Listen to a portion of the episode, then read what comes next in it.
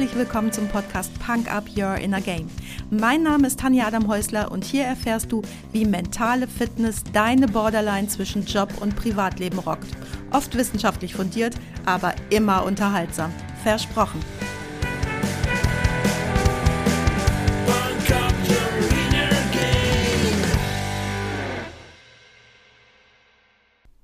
Hey, hallo, schön, dass du heute wieder mit dabei bist mir deine Zeit schenkst und mich mit in dein Ohr nimmst. Heute ist ja der erste Advent und darum gibt es heute keine Folge zum Advent, denn davon hörst, liest und siehst du sicherlich schon genug, genauso wie ich auch. Aber was wäre der Advent ohne eine kleine Geschichte? Und wenn es schon um Advent, Nikolaus und Co geht, ich war ja schon einige Male am Nordpol als ich das erste Mal dort war, stand ich auf einer schönen verschneiten Anhöhe blickte über die weiten, verschneiten Felder und sang leise vor mich hin Du bist schön, aber dafür kannst du nichts. Und plötzlich ganz sanft legte sich eine Hand auf meine Schulter, und neben mir sang es weiter Du kannst nicht mal was dafür, dafür kannst du nichts. Überrascht blickte ich nach links und sah den Weihnachtsmann höchst persönlich, wie er neben mir stand und meine Zeilen weitergesungen hatte. Seitdem sind wir richtig gute Buddies.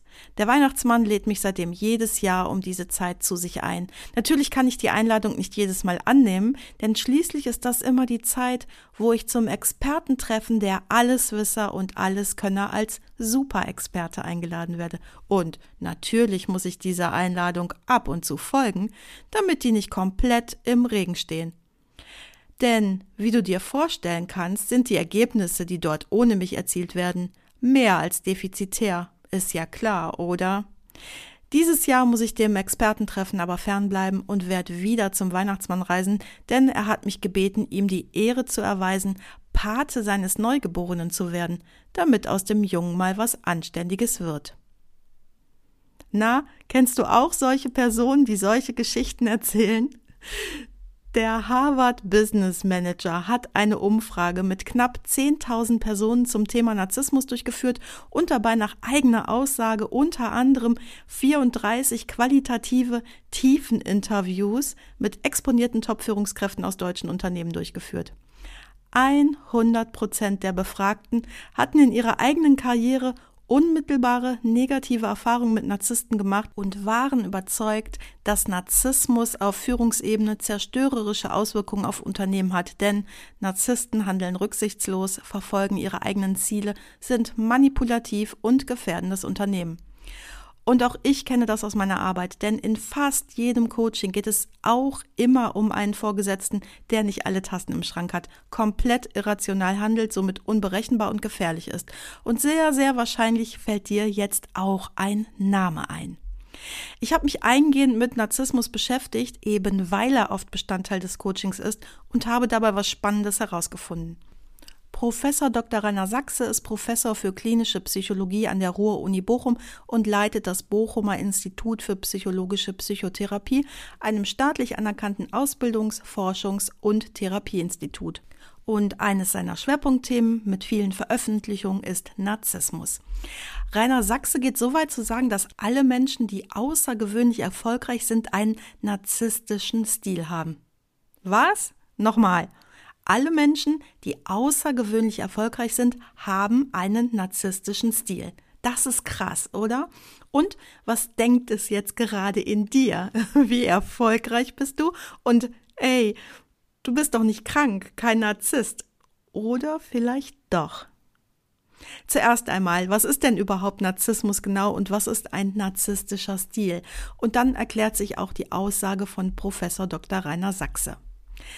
Narzissten sind interaktionell unheimlich anstrengend. Also interaktionell bedeutet immer dann, wenn sie in Interaktion mit anderen sind.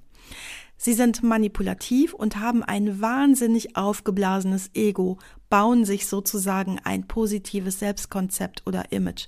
Mit ihrer Selbstverliebtheit und ihrem Egoismus gehen sie ihrem gesamten Umfeld auf die Nerven. Dabei wirken sie oft skrupellos im Umgang mit den Gefühlen anderer. Wenn du jemandem öfter mal sagst, die Sonne dreht sich nicht nur um dich oder du bist nicht der Nabel der Welt, dann ist die Wahrscheinlichkeit hoch, dass dein Gegenüber ein krasser Narzisst ist. Von einem Narzissten hörst du die wildesten Geschichten und Name-Dropping ist für ihn eine Sportart. Also solche Geschichten, wie ich sie eingangs erzählt habe. Natürlich kann es wahr sein, dass Frau Merkels Eltern in der benachbarten Doppelhaushälfte deiner Verwandtschaft wohnen, aber sehr wahrscheinlich gehen dann nicht deine Kinder mit den Stiefkindern von Gerhard Schröder zur Schule und du bist nicht im selben Segelclub wie Berlusconi und hast auch nicht in der ersten Reihe in der Kirche neben King Charles bei der Trauerfeier der Queen Mom gesessen. Das alles wäre ja ganz witzig und man könnte sich damit einen lustigen Abend gestalten, wenn da nicht eine andere Seite des Narzissten wäre. Und das ist seine absolute Kritikempfindlichkeit. Natürlich, keiner freut sich so richtig, wenn er kritisiert wird, ist ja klar, aber normalerweise bist du auch nicht zu Tode beleidigt. Ein Narzisst zeigt aber schon heftigste Reaktionen bei nur ganz leichter Kritik. Selbst ein gut gemeintes Feedback kann schon ganz schön nach hinten losgehen. Aber warum ist das so? Und jetzt kommen wir zur verletzlichen Seite des Narzissten, die es eben auch gibt. Ein Narzisst hat in seiner Biografie nicht genügend Aufmerksamkeit bekommen, schlimmer noch, häufig sogar Ablehnung erfahren.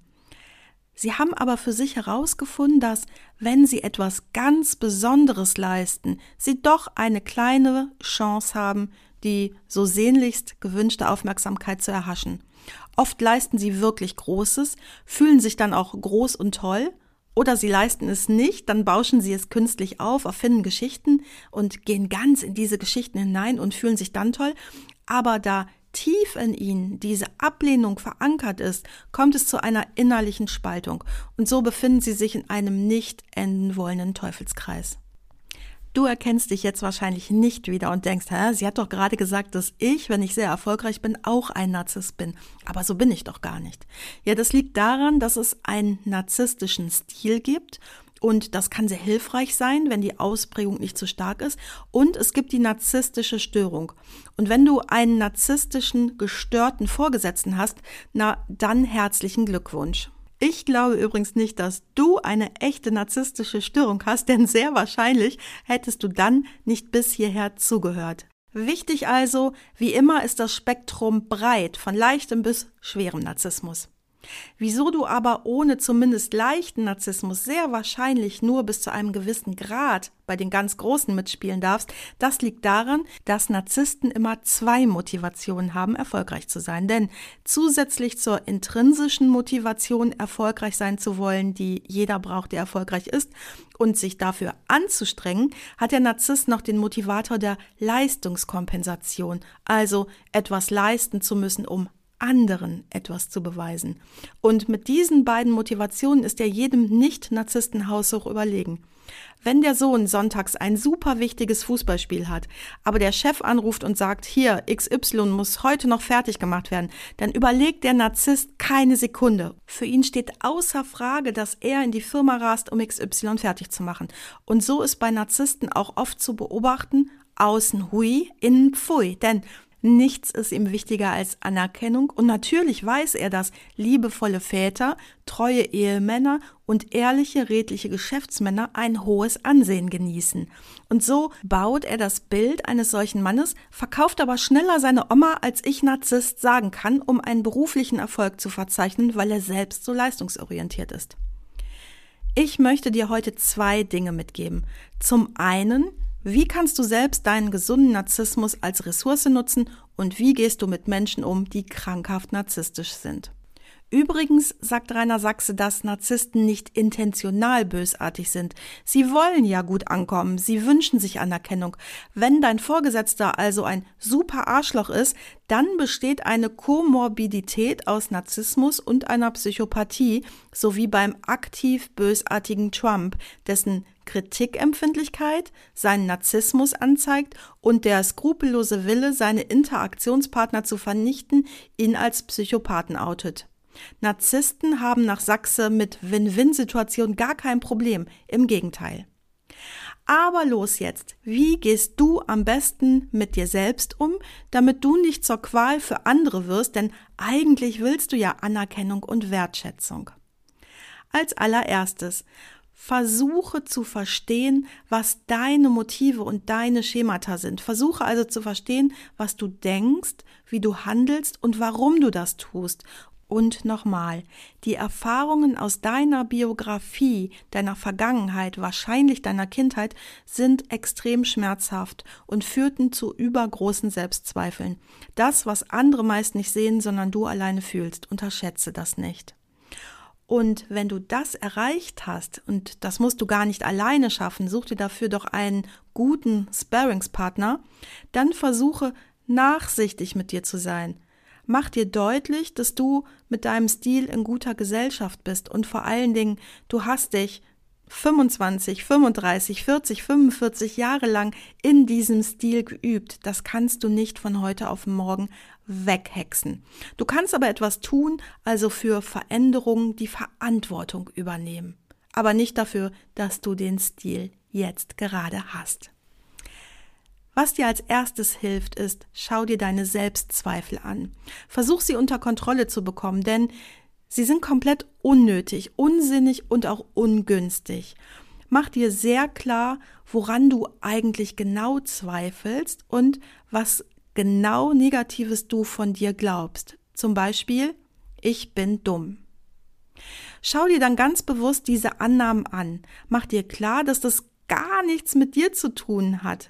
Mach dir klar, dass nichts dafür, aber sehr viel dagegen spricht. Mach dir auch klar, dass die Annahmen aus der Geschichte stammen. Vielleicht hat dein Vater oft zu dir gesagt, du bist dumm. Dann gibt es die Sichtweise deines Vaters wieder, aber das ist nicht die Wahrheit. Dann mach dir klar, was du schon alles erreicht und geschafft hast und dass das alles gar nicht möglich gewesen wäre, wenn du wirklich dumm wärst oder wenn andere Selbstzweifel stimmen würden. Fang dann an, dich über den ganzen Selbstzweifelquatsch zu ärgern. Kämpf aktiv dagegen an. Lass dich nicht länger von deinen alten Schemata bevormunden. Hör dir dazu auch nochmal meine Podcast-Folgen zum Thema Gefühle und Gedankenkarussell stoppen an. Als nächstes mach dir klar, was genau du richtig gut kannst, aber mach dir auch klar, was du weniger gut kannst und verdeutliche dir, dass das total okay ist. Realistischerweise kann kein Mensch alles super gut können. Mach dir dann noch deutlich, dass du weder dir selbst noch anderen etwas beweisen musst. Du hast schon genug bewiesen. Und als letztes mach dir klar, dass der Beste zu sein gar nicht definiert ist und dass du bloß auf einen bösen Trick unserer Gesellschaft hereinfällst. Der zweite Punkt, deine Kritikempfindlichkeit. Stell mal fest, auf welche Art von Feedback du empfindlich reagierst. Verdeutliche dir dann, dass auch das aus deinem Schemata zustande kommt und nicht durch den Inhalt der Kritik. Freu dich stattdessen lieber über Kritik, denn das, was du daraus lernen kannst, macht dich noch besser. Und deshalb sei auch nicht sauer auf den Kritiker, sondern sei ihm eher dankbar, denn du willst doch eine souveräne Person sein und souveräne Personen gehen konstruktiv mit Kritik um. Der dritte wichtige Punkt sind Regeln, denn als Narzisst hast du eine sogenannte Regelsetzerstruktur. Ich erwarte, dass andere das tun, was ich möchte. Wir fragen jetzt hier nicht meine Kinder, ob sie das von mir kennen. Man hat mich wie ein VIP zu behandeln. Man hat mich nicht zu behindern. Wer ist dieser Berlingo-Fahrer schon, dass er mich nötigen will, mit 140 über die Autobahn zu schleichen? Generell siehst du Verkehrsregeln gerne als Verkehrsempfehlung an. Und ich muss gestehen, ich fühle mich ein bisschen erwischt, aber hey, nachts um zwei an einer gottverlassenen Ampel zu stehen, ergibt nun wirklich keinen Sinn. Was kannst du jetzt tun? Versuch mal zu verstehen, an welcher Stelle du welche Erwartungen an andere Menschen hast und ob diese Erwartungen angemessen sind. Nur weil du bereit bist, 70 Stunden die Woche zu arbeiten, muss das nicht bedeuten, dass das für deine Mitarbeiter auch eine Selbstverständlichkeit ist. Als nächstes frag dich, ob du wirklich legitimiert bist, diese Regeln zu setzen oder ob du es einfach nicht nur gerne hättest. Wer kennt sie nicht, diese Menschen, die uns sagen wollen, was wir wie zu tun haben und wir denken so, hä? Erzogen haben mich meine Eltern schon, mehr oder weniger. dann mach dir klar, dass du im Grunde gar kein Recht hast, solche total überhöhten Forderungen an andere zu stellen. Und sei empfänglich dafür, dass Menschen ärgerlich reagieren und frag dich, ob du das ausgelöst haben könntest und wenn ja, wodurch. Auf welche Regeln kannst du verzichten, um Beziehungen zu verbessern, auch wenn da nicht alles so läuft, wie du dir das vorstellst? Und zuletzt, mach dir klar, dass Veränderung immer eine große Herausforderung bedeutet. Das ist nicht mal ebenso getan, aber wer soll eine solche Herausforderung schon meistern, wenn nicht du? Der vierte Punkt, Manipulation. Prüf doch mal, wen du so alles für deine Zwecke einspannst und wie du das tust. Und dann überprüfe, welche Reaktionen das bei den Menschen kurz- und mittelfristig auslöst. Löst es negative Effekte aus, dann frag dich, ob du das wirklich willst. Falls nein, denk darüber nach, offen zu verhandeln, statt zu manipulieren und anderen auch ein Stück weit entgegenzukommen. Frag dich, was andere gerne von dir hätten und was du für andere tun kannst. Mach dir dann als letztes klar, dass sich andere genauso stark über ein positives Feedback freuen oder es sogar brauchen wie du selbst und denk darüber nach, wie du es ihnen geben kannst. Der fünfte und letzte Punkt, sei nachsichtig. Du solltest auch nachsichtig sein mit Leuten, die dich behindern. Denk daran, dass nicht alle so gut Auto fahren können wie du. Und wenn du der Beste sein willst, dann muss es logischerweise auch viele schlechtere geben. Wenn du also das nächste Mal den Berlingo nur mit 140 rumschneckend vor dir hast, dann sei nachsichtig. Du verlierst nur wenig Zeit und jemand mit deinen Fähigkeiten kann die verlorene Zeit ja mühelos wieder aufholen. Und by the way, seit ich bei meiner 17-jährigen Tochter beim begleitenden Fahren als Beifahrerin saß, denke ich jetzt jedes Mal, komm, Tanja, bleib ganz gelassen, wenn da jemand im Auto sitzt, der genauso viel Stress hat wie deine Tochter am ersten Tag.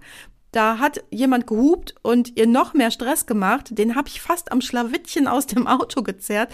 Und seitdem will ich nicht mehr jemand sein, der Fahrunsicheren noch mehr Stress bereitet.